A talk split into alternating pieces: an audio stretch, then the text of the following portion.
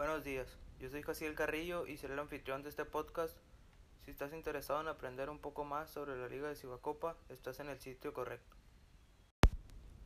La razón por la que creé este podcast se debe a que pienso que se le debería dar una mayor importancia a una liga de básquetbol como lo es el circuito de baloncesto de la costa del Pacífico.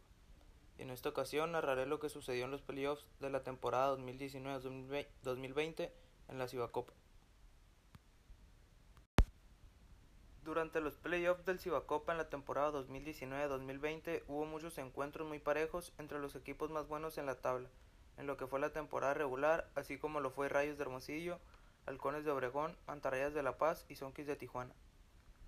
Una de las sorpresas en estos playoffs fue el equipo debutante en la liga Gigantes de Jalisco, ya que en la primera ronda de playoffs les tocó un equipo de Sonkis de Tijuana que era uno de los favoritos al título debido al nivel de juego que venían mostrando en el rol regular.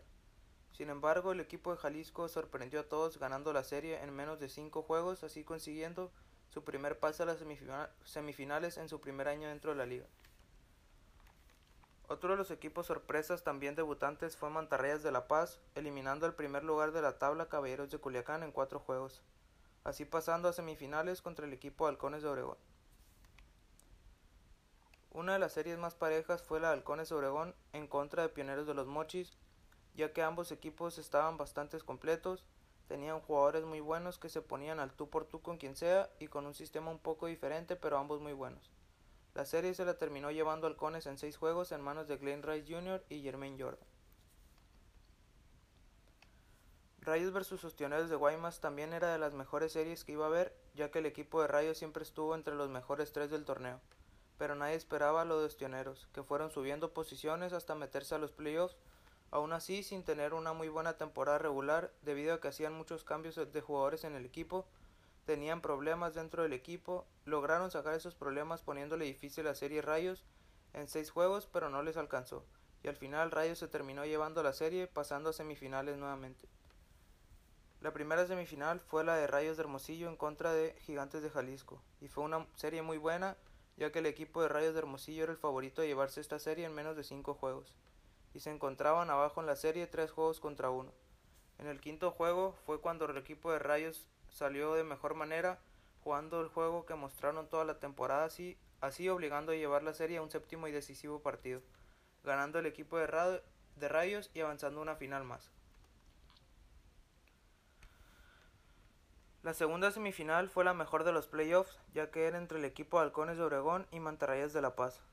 Fue una serie bastante pareja, ambos equipos ganando tanto como de visitante como de local, llevando juegos a definirse en los últimos minutos. En los primeros cinco juegos se veía Halcones muy por delante de Mantarrayas, estando arriba 3 por 2, aún así jugando visitante, brillando dentro de la duela jugadores nacionales como son José Estrada, Fernando Rosales, Hugo Carrillo y por parte de los norteamericanos Jermaine Jordan, Glenn Rice Jr. y Isaiah Wilkerson. Para el juego 6 el equipo de Mantarrayas no tenía más no tenía más que ganar o quedar fuera de la temporada. El equipo trae de vuelta a uno de sus mejores jugadores al inicio de la temporada, que era Tyron White. Así en el sexto juego, aportando cosas buenas a la ofensiva, el juego 6 se lo terminó llevando Mantarrayas, dominando casi todo el encuentro. Para el juego 7 de la serie, el que definía todo, ambos equipos sabían que era ganar o estar fuera. Halcones salió con una ofensiva brillante en conjunto, luciendo más Glenn Rice Jr. y Jermaine Jordan, combinándose para llevar al equipo al descanso por una ventaja cómoda por más de 20 puntos.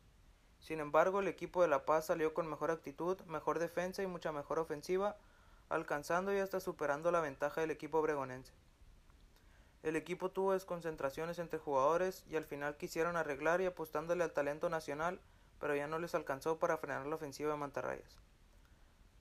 La serie semifinal se la terminó llevando Mantarrayas de La Paz, cuatro juegos por tres, sorprendiendo a mucha gente, ya que era su primera temporada así, llegando a su primera final ante el equipo de Rayos de Hermosillo.